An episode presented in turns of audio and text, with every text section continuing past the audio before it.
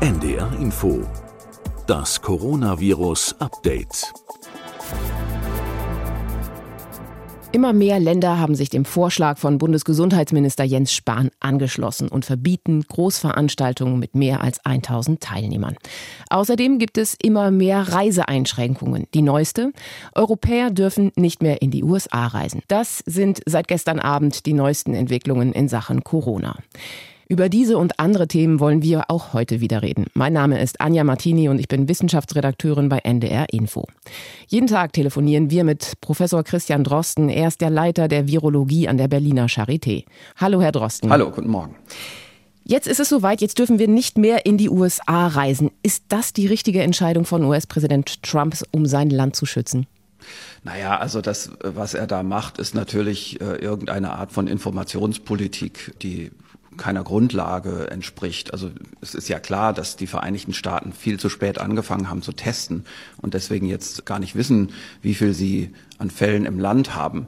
Kollegen, die ich in den USA wirklich weitflächig kenne, sagen mir, das Virus ist schon überall, schon längst. Aber man kann das im Moment nicht in breiter Fläche nachweisen. Das liegt daran, dass es da regulative Hürden gegeben hat in den USA in dem Aufbau von Testkapazitäten. Und so kann er jetzt natürlich leicht mit dem Finger auf die Europäer zeigen, die zum Teil recht hohe Fallzahlen durch äh, konsequente Testung jetzt schon herausgestellt haben. Also ist es der richtige Weg oder ist es ein bisschen übertrieben? Naja, was, was die Vereinigten Staaten da machen mit einer Einreisebeschränkung aus Europa, ist äh, überhaupt nicht zielführend. Ähm, wir, wir haben sicherlich äh, hier in Europa eben nicht mehr Fälle als in den USA. Wenn man richtig testen würde, dann würde man sehen, dass äh, die USA natürlich schon längst sehr viele Fälle haben. Das ist auch logisch, denn in die USA ist ja die Einreise aus China im Januar viel stärker gewesen als äh, mhm. nach Europa. Also warten wir ab, wie sich dieses Szenario entwickelt. Schauen wir nach Deutschland, kommen wir zu unseren Kultusministern. Die sitzen nämlich heute zusammen und es soll darum gehen, Schulen zu schließen und zwar wirklich im großen Stile. Das soll da heute beraten werden. Was raten Sie denen jetzt? Ja, also wir haben ja gestern auch schon mal kurz darüber mhm. gesprochen und auch in den, ich glaube, in vergangenen Podcasts in haben wir das Thema immer schon mal angesprochen. Und es ist eben so, dass wir ja ganz unterschiedliche Effekte hier haben, die gegeneinander spielen. Wir wollen natürlich alle, dass die Infektionswelle sich abflacht und in die Länge zieht. Und wir wollen andererseits aber die Arbeitskraft nicht schädigen im Land. Das ist hier die Kompromissüberlegung. Und aus dieser Überlegung hatten wir gestern zum Beispiel mal darüber gesprochen, dass man mit Schulschließungen ja nur einen Teil, eine kleine Alterskohorte erreicht und dass man sich gut überlegen muss, was man damit ansonsten macht. Denn viele Eltern sind dann davon betroffen und können nicht zur Arbeit gehen. Und das wirkt natürlich noch stärker in den Bereich von Kindergärten und Kitas. Mhm. Ähm, nur um, um das vielleicht nochmal zu sagen, gerade in den wichtigsten Bereichen der Medizin, also in der, auf der Intensivstation, in, bei der Kindermedizin, in der Neonatologie, aber auch im Ambulanzbereich, haben wir einen erheblichen Frauenüberschuss. Und das sind junge Frauen vielfach. Und die haben natürlich als Mütter häufig auch keine Wahl. Wenn zum Beispiel die Kita-Betreuung wegfällt, dann können die nicht mehr zur Arbeit gehen. Mhm. Und da hätten wir also einen großen Folgeschaden angerichtet, wenn wir einfach so von heute auf morgen ohne weitere Bestimmungen oder, oder ohne weitere Maßnahmen jetzt Kitas schließen würden. Und das ist zum Beispiel auch bei uns in der Charité eine ganz große Sorge, wenn wir mit Planungsgremien zusammensitzen. Was machen wir denn, wenn die Kitas nicht mehr aufmachen. Und wir überlegen, was, was wir tun können. Wir überlegen, ob wir vielleicht innerhalb der Charité dieses Thema heilen können, indem wir selber eine Kita erweitern. Es gibt natürlich Kitas der Charité, aber mhm. die Kapazität reicht da natürlich im Moment gar nicht aus. Und viele Firmen also die Charité ist jetzt eine besonders sensible Firma, denn das ist ja. Medizin und das ist, gilt für alle Kliniken. Aber andere Firmen im Wirtschaftsleben werden sich genau die gleichen Gedanken im Moment machen. Und das ist natürlich umso stärker, je jünger diese Kinder sind. Also Kita und Kindergarten und Grundschule ist da sicherlich vulnerabler als die älteren Schuljahrgänge. Auf der anderen Seite ist ja die Überlegung, die Schulen, das ist nicht nur ein kleiner Ausschnitt aus der Bevölkerung, sondern das ist auch ein besonders vernetzter Ausschnitt. Und da gibt es zum Beispiel eine Kollegin aus den USA, die ist äh, deutschstämmig wohl, Anna Kaiser heißt die, die hat mir geschrieben, hat mir ein sehr wertvolles wissenschaftliches Paper, also einen Artikel gestern Abend zugeschickt, mhm. äh, den ich nicht kannte. Da geht es um die spanische Grippe und um eine Analyse von Maßnahmen nicht pharmazeutischer Art in amerikanischen Städten, in 43 Städten in den USA. Und äh, das ist eine Literaturauswertung. Da geht es darum, was ist in diesen Städten eigentlich passiert in Form von ähm, Sterblichkeit nachdem man unterschiedliche Maßnahmen gemacht hat. Und die Summe dieses Papers, also die Konsequenz des Papers ist, es nützt extrem viel, zwei oder mehr Maßnahmen zu kombinieren. Mhm. Veranstaltungsstopp und Schulschließungen in Kombination sind extrem effizient, vor allem dann, wenn man das mehr als vier Wochen durchhält. Okay. Und dann, je früher, desto besser. So dass man also wirklich sagen kann, amerikanische Städte zur Zeit der spanischen Grippe haben am meisten davon profitiert, wenn der Bürgermeister ganz schnell gesagt hat, alle Schulen zu, keine Veranstaltungen mehr, und zwar sofort. Das müssen wir sehr ernst nehmen und die Kollegin hat mir da auch ein paar Argumente mit dazu geschrieben, die ich auch sehr ernst nehme und die ich sofort verstehe, wie zum Beispiel, dass in sozialen Netzwerken Schüler Brückenfunktionen ausüben zwischen Altersgruppen. Also ältere und jüngere spielen oder beschäftigen sich mit Schülern. Mhm. Und mein Argument, was ich gestern gebracht habe, dass, dass dann gesagt wird, naja, die Schüler, die treffen sich dann zum Daddeln. Genau. Ähm, sowieso. Das hinkt weil es dieses Daddeln, das findet zwar statt, aber das sind kleinere und redundante Kontaktkreise, also Kontaktkreise, wo immer wieder derselbe denselben trifft und man kann sich ja nur einmal infizieren. Und wenn man sich einmal infiziert hat, ist auch Schluss. Und das stimmt. Ich, ich kann dem wirklich nur zustimmen und ich habe da wirklich auch gestern zu kurz gedacht. Und wir müssen das berücksichtigen. Also würden Sie jetzt sagen, Schulschließungen ja? Naja, also wir müssen natürlich auch ein bisschen eine wissenschaftliche Studie aus den USA in den 1918er, 19er, in den frühen, ja, fast 20er Jahren, mhm. das müssen wir natürlich jetzt erstmal in unsere Zeit übersetzen.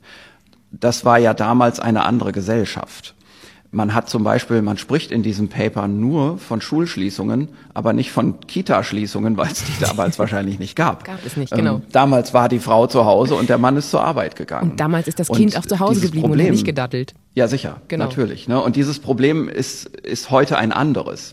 Und wir haben hier mal wieder eine gute Rechtfertigung für die Kleinteiligkeit des föderalen Systems, wo man sagt, na ja, da wird also eben eine Schul- und Kitaschließung in Hamburg und Berlin und München anders zu Buche schlagen als irgendwo auf dem Land. Genau. Äh, weil auch dort zum, zum Teil sind die Lebensmodelle der Leute unterschiedlich. Zum Teil ist es aber auch so, ich weiß das, weil ich äh, gerade vor drei Jahren von West nach Ost, also nicht nach Ostdeutscher, aber nach Berlin gezogen bin, wo eben Kita-Verfügbarkeit so ist, wie sie im Osten nun mal ist, nämlich weitflächig und gut, mhm. während wir im Westen das nicht haben. Im Westen mhm. ist es ja so, dass man vielleicht sein Kind erst so mit fünf, vier, vier Jahren oder so in den Kindergarten bringt oder mit drei während äh, es hier in der Gegend mit einem Jahr der Standard ist. Und viele Frauen hier sich darauf verlassen, die, also viele junge Mütter sind hier sehr schnell wieder berufstätig. Mhm. Und das würde ja dann jetzt zusammenbrechen. Das gilt auch für Krankenschwestern auf der Intensivstation und äh, für Ärztinnen. Und ähm, nebenbei gesagt, das ist kein Frauenproblem. Es ist ganz klar so, ich sehe das ja hier bei mir im Institut auch und ich sehe es an mir selbst. Ich habe ja selbst einen kleinen Sohn zu Hause von zweieinhalb Jahren. Die Männer sind da natürlich genauso drin. Ich bringe meinen Sohn auch fast jeden Morgen zur Kita. Und natürlich versuche ich verfügbar zu sein. Und ich sehe das hier bei meinen noch jüngeren männlichen Mitarbeitern, die so in den 30ern sind. Da ist es inzwischen wirklich vollkommen gleichberechtigt. Die sind genauso davon betroffen.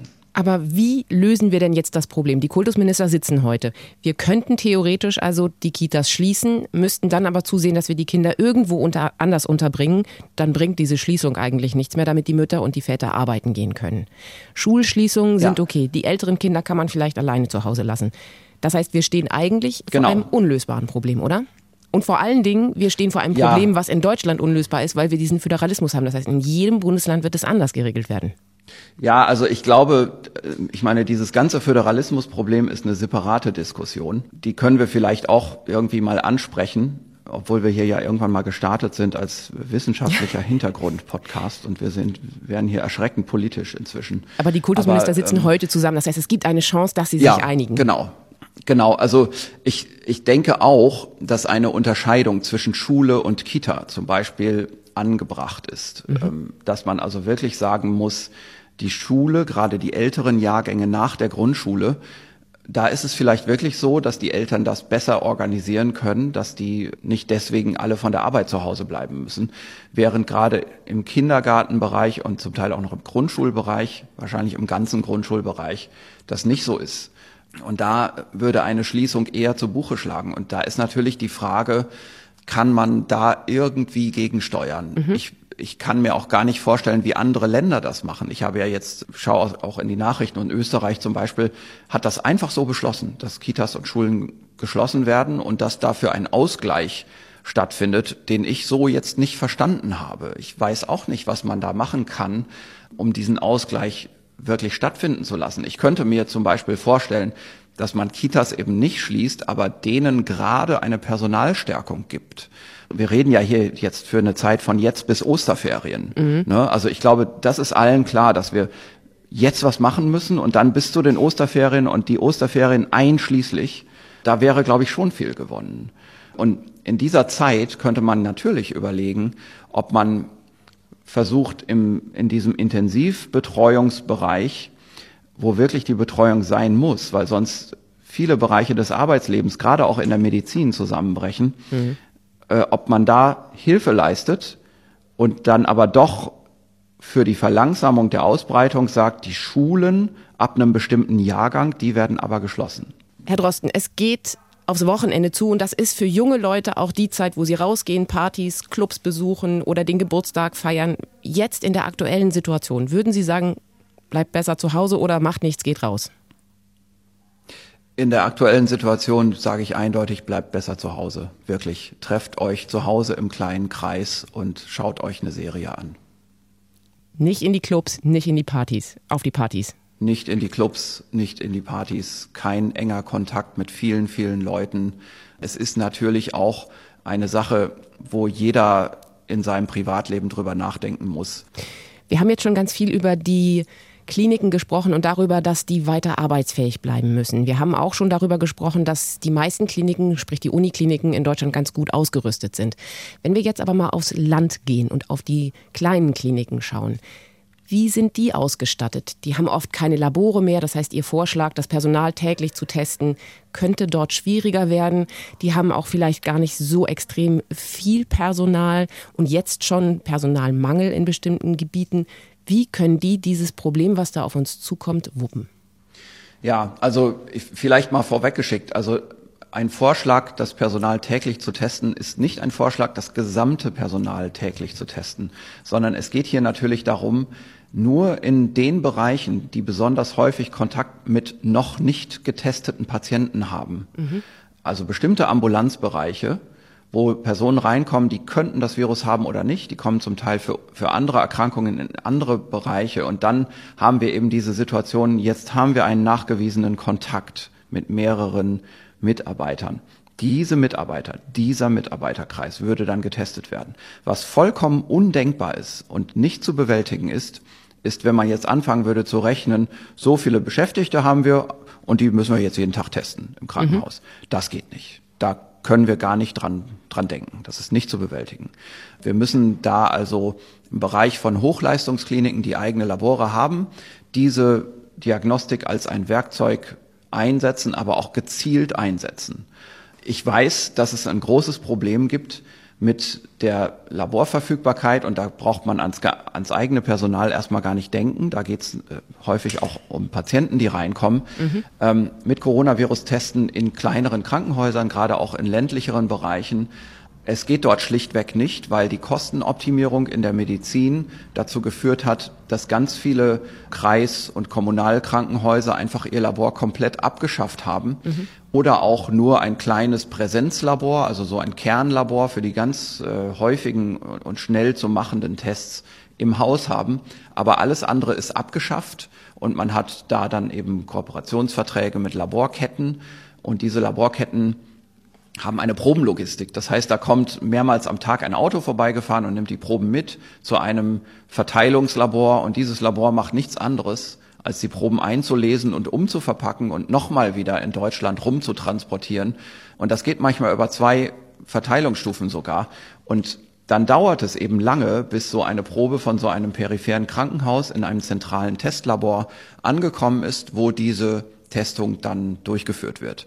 Im Moment ist das so, dass viele dieser Laborverbünde nur ein zentrales Testlabor haben, wo sie das überhaupt durchführen. Und mhm. die sind gerade dabei, diese Kapazitäten auch auszuweiten, so dass eine generelle Kapazitätsfrage sich in den nächsten drei oder vier Wochen lösen wird, auch für Krankenhäuser in der Peripherie. Das Problem, dass die Proben transportiert werden und dass das zum Teil mehrere Tage dauert, das lässt sich nicht lösen. Das werden wir auch nicht mehr lösen können während dieser Pandemie. Dieser Zug ist einfach abgefahren. Das ist etwas, das man aus der medizinischen Versorgung abgeschnitten oder geopfert hat im Sinne von ökonomischer Effizienz. Und das ist etwas, das in vielen Bereichen der Medizin in den letzten 15 Jahren stattgefunden hat, in den letzten 10 Jahren noch verstärkt. Das ist das INEC-System, also die Fallpauschalenvergütung in den Krankenhäusern, die viele ganz kleine Krankenhäuser schon längst dazu gezwungen hat, aufzugeben mhm. und andere Krankenhäuser dazu gezwungen hat, eben solche Dinge zu machen, also zu fragen, wo können wir eigentlich sparen? Und der Laborbereich ist immer ein erstes Opfer dieser Sparüberlegungen, denn der ist so gut quantifizierbar. Im Labor kriegt man ganz exakte Zahlen. Man weiß, aha, so viele Teste haben wir gemacht, so viel kostet der Test, so viel sind die Verbrauchsmittel. Und wenn wir jetzt rechnen, was können, kann unser eigenes Labor hier im Haus da machen, dann, dann kommt man ziemlich schnell zu dem Schluss, so ein kleines Labor, das macht dann nicht nur keinen Gewinn, sondern das macht sogar einen Verlust. Mhm. Während ein großes Labor dann kommt und sagt, lieber ärztlicher oder kaufmännischer Direktor, wir machen Ihnen mal ein Angebot. Wir übernehmen Ihre Laborleistungen zu folgendem Pauschalpreis. Alles andere ist unsere eigene Mischkalkulation. Und äh, dieser Pauschalpreis für Sie ist viel günstiger und wir garantieren Ihnen, dass 80 Prozent aller Laboruntersuchungen in der gleichen Zeit passieren wie vorher. Und da greifen natürlich Krankenhausplaner dann zwangsweise zu. Sie müssen mhm. das tun, denn der Kostendruck ist so groß im Krankenhausmarkt.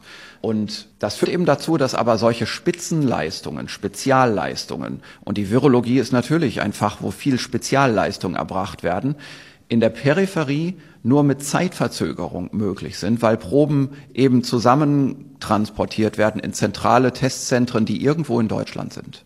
Kann man denn jetzt diesen Krankenhäusern auf dem Lande einen Schnelltest anbieten oder sagen, wir haben eine Möglichkeit, eure kleinen Labore, die noch da sind, so schnell aufzurüsten, dass ihr das selber testen könnt?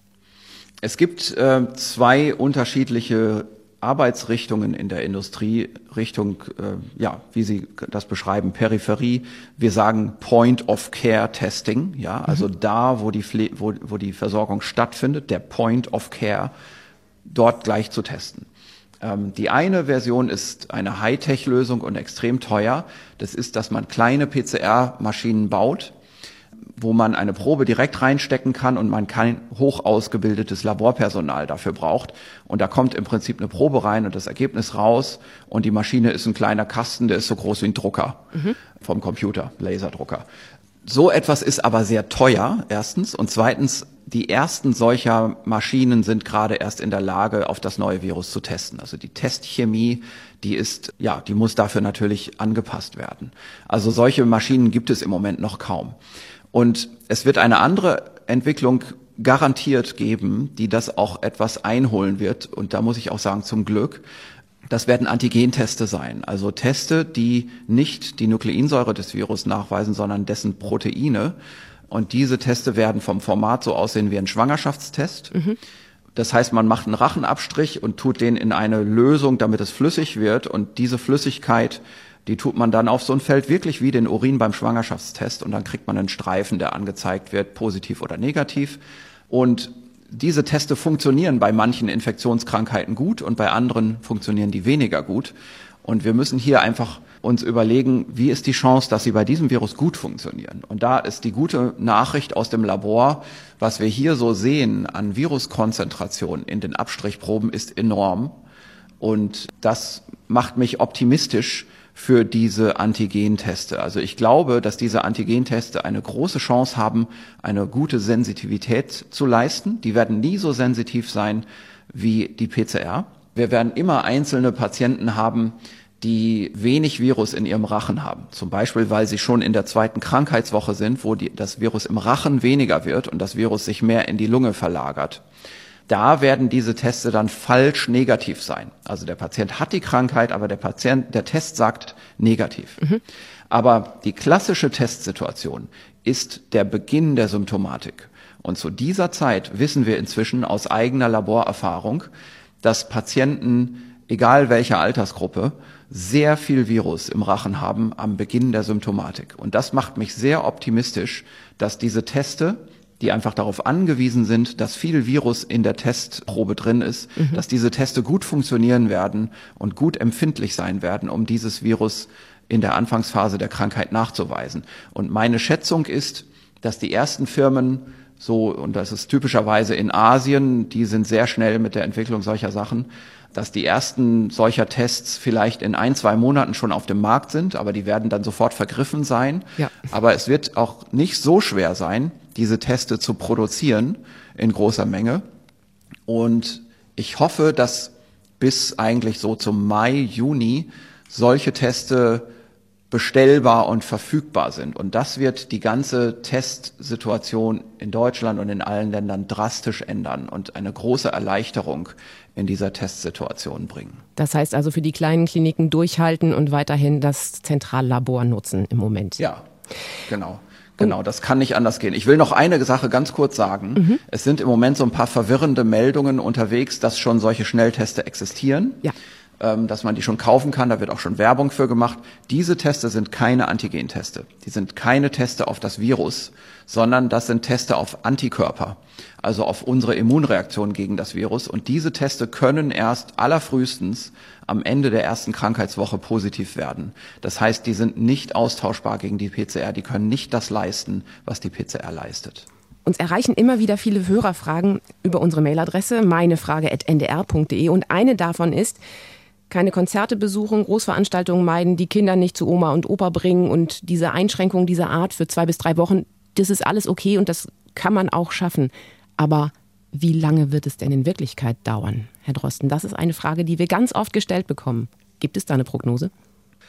Naja, also das können einfach auch die besten epidemiologischen Modellierer nur immer beantworten mit einer Aussage, wo, wo man sagt, mit Sternchen ist diese Aussage. Ne? Und die mhm. Fußnote an dem Sternchen heißt dann, das sind alles nur Modellrechnungen. Und die Natur lässt sich nicht berechnen in jedem Detail. Und das sind eben hier auch Effekte, wo man einfach, ja, wo man nicht mehr eine, eine direkte Kausalität in so, solche Modelle einrechnen kann.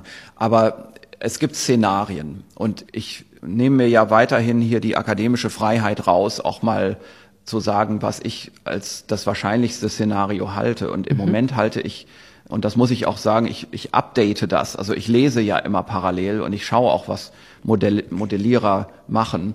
Also ich würde im Moment schätzen, dass wir schon in eine kontinuierliche Welle reinlaufen, dass das jetzt also immer mehr werden wird und dass das vielleicht keine so aggressive Welle sein wird, die in, in drei, vier Monaten die gesamte Bevölkerung durchinfiziert und dann ist es vorbei, sondern dieses Virus könnte sich nach neuesten Zahlen etwas langsamer verbreiten als die Influenza.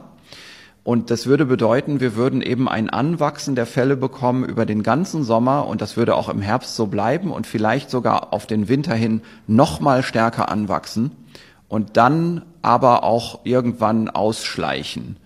Es könnte auch sein, dass es gar nicht so stark anwächst und dafür aber so zwei Jahre uns begleiten wird. Und auch dann würden wir spüren, dass wir zum Beispiel in der Intensivmedizin ein Versorgungsproblem bekämen. Das heißt also nicht, dann ist alles nur halb so schlimm, sondern auch dann haben wir ein Problem. Das heißt, alles, was wir hier besprechen, ist kein Sprint, sondern ein Marathon. Jetzt muss man aber wieder anfangen zu differenzieren. Mhm. Es gibt Maßnahmen, die sind nur jetzt am Anfang des Geschehens nützlich und sinnvoll und später braucht man damit nicht mehr zu arbeiten. Und gerade diese zwei Hauptmaßnahmen, die auch die Politik im Moment diskutiert, Social Distancing, also keine Veranstaltungen mehr, mhm. und das Schließen von Schulen. Diese beiden Maßnahmen werden nur jetzt im Moment am Anfang der pandemischen Welle einen wirklichen durchschlagenden Erfolg haben, indem sie die pandemische Welle auch längerfristig verzögern und die Zahl von Patienten im Gipfel der Welle absenken. Und das ist etwas, das wir jetzt machen müssen. Und zum Beispiel in dieser amerikanischen Studie hat man das für vier Wochen gemacht und viele Modellrechnungen gehen auch von so etwas aus, von vier Wochen. Und ich muss zugeben, ich weiß jetzt gerade aus dem Kopf gar nicht so genau, wenn wir nächste oder übernächste Woche anfangen und dann noch die Osterferien dranhängen, ob das dann vier oder fünf Wochen sind. Ich glaube, es sind so, so vier Wochen, ich weiß es nicht. Vier oder fünf Wochen ist auch kein Unterschied, aber genau, das wäre jetzt mal ein Zeitfenster, da kann man sich jetzt mal dran festhalten. Und ich glaube auch überhaupt, dass die Osterzeit und die Woche danach, wo dann ja immer noch Osterferien sind, dass das genau die Zeit ist, nachzudenken. Wo sind wir jetzt? Wo stehen wir jetzt? Ist es jetzt schon so schlimm, dass wir ohne Überlegen sagen, das, was wir jetzt hier haben an Schulschließung und so weiter, das werden wir jetzt auf jeden Fall nochmal drei Wochen verlängern. Mhm. Das kann sein, dass wir dann in dieser Situation sind. Oder es wird aber, es könnte auch so sein, dass wir dann sagen, naja, bis jetzt ist eigentlich ganz gut gegangen. Das wird dann natürlich auch immer eine Überlegung sein, dann wird es wieder kontrovers, dann wird es wieder Kreise geben, die sagen, was wollt ihr eigentlich? Ihr habt jetzt uns jetzt so einen großen Wirtschaftsschaden gemacht, hier mit Schulschließungen und, und den ganzen Veranstaltungen, die abgesagt werden. Und es ist ja gar nichts passiert. Also jetzt mal zurück ins Alltagsleben. Und andere werden sagen, there is no glory in prevention. Also wer was verhindert hat, der kriegt dafür keinen Dank, mhm. denn es ist ja gar nicht zu sehen, was man verhindert hat. Mhm. Aber lasst uns das anerkennen und lasst sagen, okay, in Anerkennung der Situation, ohne Schuldzuweisungen werden wir jetzt langsam wieder erstes Sozialleben aufleben lassen und zulassen. Und ich glaube, in dieser Zeit nach Ostern werden wir diese Richtungsentscheidung wieder machen müssen in der Politik. Und ich sage da, äh, ich sage da so ein bisschen jetzt wir, also es muss letztendlich die Politik machen und nicht irgendwelche wissenschaftlichen Ratgeber, die natürlich immer auch eine Stimme haben sollten. Das ist, glaube ich, wichtig. Und die, ich, ich muss wirklich auch nochmal wieder sagen, die Politik ist da im Moment hervorragend interessiert. Ähm, mhm. Ich finde das wirklich gut. Also zum Beispiel, was der Gesundheitsminister macht äh, im Hintergrund. Also der fragt wirklich überall rum nach Rat, ganz aktiv ähm, und lässt das in, in Entscheidungen, auch bei mir, aber ich weiß auch bei vielen anderen und mhm. schon längst nicht nur bei Medizinern und das ist auch wichtig, denn wir Mediziner haben ja auch einen eingeschränkten Blickwinkel. Mhm. Ja? Und das ist nicht nur der Gesundheitsminister, es wird jetzt natürlich auch zum Beispiel, also natürlich die, es ist Chefsache, wie ja immer gesagt wird, die Kanzlerin muss das natürlich steuern. Aber das betrifft zum Beispiel den Innenminister. Das betrifft natürlich auch den Finanzminister. Den Wirtschaftsminister. Ähm, das ist ja den Wirtschaftsminister. Das ist natürlich auch wichtig im Bereich Bildung. Ja, das, B, das Bildungs- und Forschungsministerium ist ja nicht nur ein Forschungsministerium, sondern auch das Schulministerium. Also alle die sind natürlich involviert. Und es ist schon so, und, und das muss man einfach auch wirklich nochmal sagen, es hat keinen Gesundheitsminister äh, und auch die anderen genannten Ministerien in, in der Bundesrepublik bis jetzt gegeben, die mit so einem medizinischen Problem arbeiten mussten. Diese Herausforderung hat es in der Geschichte der Bundesrepublik nicht gegeben. Und darum ist nicht die Zeit für Schuldzuweisungen hier. Und es ist eine Sache, die mir in den letzten Tagen so deutlich vor Augen steht, dass wir den politischen Journalismus hier jetzt mal ein Stück weit auch zurückfahren müssen und den Wissenschaftsjournalismus und den inhaltlich gerichteten Journalismus vortreten lassen müssen in mhm. allen Medien. Das ist wirklich jetzt im Moment wichtig. Mhm. Denn sonst wird zu viel öffentliche Zeit und öffentliche Aufmerksamkeit verschwendet. Es ist jetzt nicht die Zeit, irgendwo ähm, zu fragen, wie ist es denn jetzt mit dem Parteitag, wird er denn stattfinden und was macht denn jetzt das Fußballspiel da und da, immer in, in so einer Intention, einen Politiker in Verlegenheit zu bringen. Darum geht's doch gar nicht. Es geht doch jetzt darum, die Herausforderungen und Schwächen des deutschen Systems auch mal in den Griff zu kriegen. Also wir, wir haben ja jetzt nicht viel Zeit. Wir haben jetzt dieses föderale System mit einer Entscheidungsschwäche in der Peripherie. Mhm wo jeweils zum Beispiel in Gesundheitsämtern oder auch in Bürgermeisterämtern Personen stehen, die begrenztes Budget haben und die plötzlich regresspflichtig werden und die sich einfach nicht trauen, eine Millionenveranstaltung abzusagen, Millionen Euro, wo sie genau wissen, der Veranstalter wird kommen und wird, wird uns verklagen und wir haben gar nicht so viel in der Kasse. Und das müssen wir ja jetzt irgendwie lösen. Und natürlich muss das die Bundespolitik lösen. Natürlich muss dafür ganz viel Geld jetzt in die Hand genommen werden. Und zwar so richtig schnell. Also wir brauchen nach meinem Gefühl diese Woche einen Sonderfonds für, zum Beispiel für Entscheidungsträger äh, in den Kommunen, in den Bundesländern, die ja manchmal hier in einer rechtlichen Verantwortung sind mhm. und wo, wo man einfach sagen muss, ich bin hier nur der kleine Landrat, ich habe gar kein Geld, um solche Entscheidungen hier durchzuziehen. Und da braucht unbedingt so ein Landrat oder so ein Bürgermeister Hilfe von der Bundespolitik und das schaffen nur mehrere Ministerien zusammen. Heute ist Donnerstag, das heißt, die Politik hat noch Zeit bis morgen, um diesen Fonds aufzustellen. Naja, also ich glaube, die arbeiten im Moment schon auch durchs Wochenende durch. Genau, Hochdruck. Herr Drosten, ich danke Ihnen sehr für dieses Gespräch und freue mich auf morgen. Danke. Und bis dahin nehmen wir sehr gerne Ihre Fragen entgegen unter der Mailadresse meine Frage in einem Wort geschrieben at ndr.de. Und diesen Podcast finden Sie wieder mittags in der ARD Audiothek und unter ndr.de-corona-update. Und weil so viele Hörer nachgefragt haben, haben wir jetzt auch die Skripte von den Interviews mit Christian Drosten auf unserer Seite bereitgestellt. Mein Name ist Anja Martini. Ich sage danke fürs Zuhören und bis ganz bald. Das Coronavirus Update. Ein Podcast von NDR Info.